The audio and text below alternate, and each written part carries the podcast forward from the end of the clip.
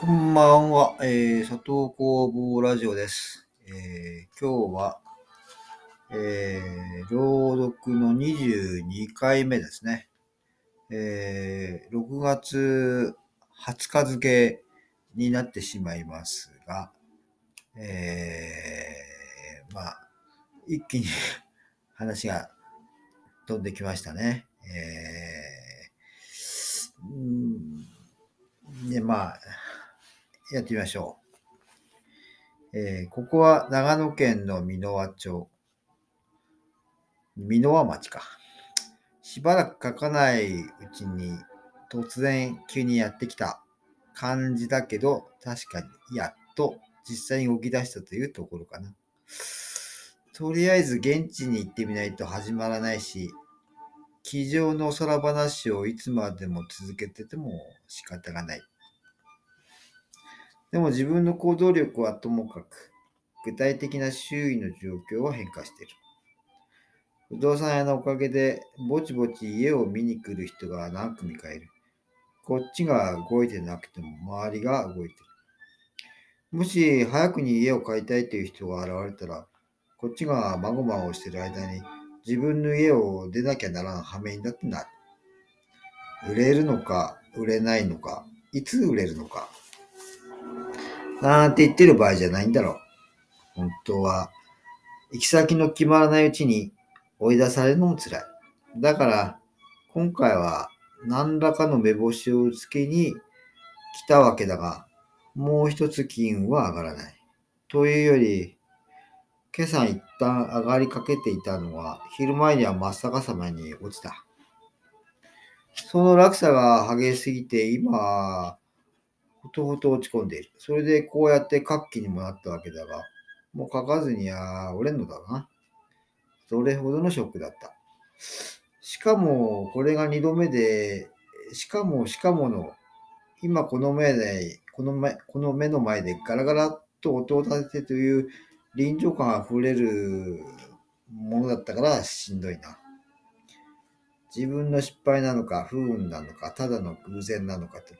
余計なストーリーをくっつけてただけに、今、悲運のストーリーにしたりきってるというわけだ。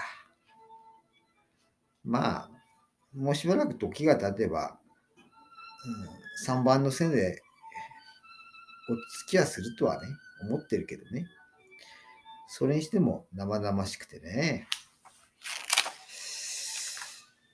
きっとそれまで描いていた違うストーリーにもまた重くのしかかれてんだろうな。最初にプレッシャーの強いストーリーを持ってると、ほんのちょっとしたミスでもなんか致命的な失敗のように感じてしまうよ。一生の不覚みたいにさ。大げさだっつの、どんまい。そこで気を取り直して、なんとか、なんとか気を取り直して、いや、やっぱり最初のストーリーでよかったんだ。と思える方向に持っていきたいのだが、これがまた、行く先不明の出たとこ勝負だから、だいたい何が出てくるのか全くわからないということもないのだが、まあそのぐらいの一番ひどいところに設定しておかないと、また次のパンチが来たら、うんとやっていけない。さあ、気を取り直して歩きに行こう。もう昼も過ぎちまって眠気が襲ってくる。天竜川の風にでも当たってこよう。ちょっと一喜一憂してるところですね、この辺ね。えー、それでちょっと町、町というか、えー、まあ、箕輪町にいたんですけど、辰野町の方に、えー、行きますね。辰野町の高神山公園というのをブラブラしてきた。町の真ん中を天竜川が流れて、その川べりの小高い山の上にホテルやら美術館などがある。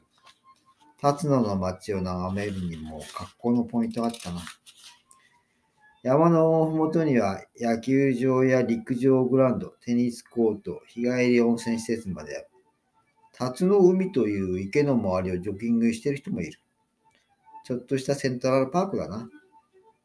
立派なコミュニティセンターみたいのもあって、そこで、辰野の子供たちが描いた蛍の絵というのを見てきた。この時期、辰野には蛍の名所がある。ちょうど今頃見頃だそうだが、コロナのおかげで町民しか行けないそうだ。しかも2年ぶりで。さすがに子供たちの絵にはマスクした蛍はなかったけど、でもとっても面白かった。少しは元気になったかい？ここに来るまでネット上でいろいろやってきたが、今ならリモートじゃないが、ネットだけで段取り全部済ましてくることも可能だろう。要は、電話で蕎麦屋に出前の注文をするようなもんだな。容量を掴んでおけば、あとは決済するだけのこと。まあ、金さえ払えば何とでもなる。というような話とあまり変わらない。金がないからあれこれ考えることになる。自分で蕎麦作るか、みたいなね。それにしても、蕎麦粉はどうする？やっぱり電話で注文する。畑を起こして蕎麦の種をまくところからやるか？じゃあ待ってよ。その畑はどうする？借りるか買うのかまた金か。ざる一枚お願いします。さてと、ここまで来た経過を小説にしてもしょうがないので、要点は一つ。23日に辰野の担当の人と会うことになってる。それで、詳しく物件を見るだろう。それで決まるかどうか。えー、っと、ここまでですね、今日は、えー、突然、まあ、まあ、書きましたが、と突然、突然、長野、まあ、美濃町に来て、えー、辰野町にも来てると。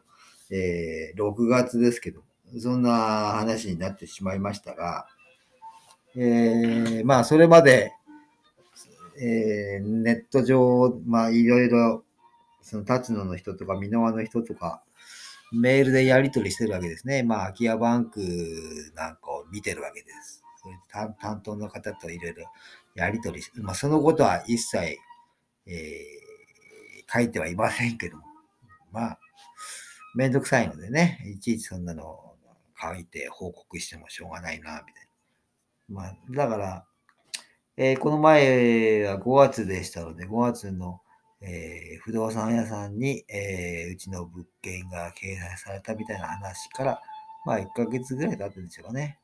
そっちはそっちで進んで。で、まあそっちだけ進んでも困るので、こっちも進めなきゃいけないので、まあ、とりあえず、今まで見てきた空き家バンクの物件を絞り込んで、現地に来たわけです。まあそんな感じですね。それで、6月の17日に来ましたけど、まあこの時点で6月の20日ぐらいですから、えー、まあいろいろ見てるんですけどもね、なかなかいいのがない、まあいいのがないっていうよりも、いいのがあったんだけど、もう決まってしまったとか、それも決まったっていうのがちょっと、がっかりっていうか、ガクッと来てしまったみたいなところがあって、それで書いてたわけですね、こういう話を。えー、まあ、一喜一憂ですけども、まあ、大したことはないんですけどもね。ただ、やっぱり、まあ、その場で、えーえー、あれ？って言うと、やっぱりちょっと落ち込む、へこみますよね。えーこんな感じなんですけど。で、まあ今、長野、もうしばらくちょっと長野の話を続けますけど、えー、まあ次回、またお楽しみということで、えー、佐藤工房ラジオでした。えー、寒い日が続いてます。もう12月ですのでね。えー石油ストーブもまた、えー、4代目買いました。ではおやすみなさい。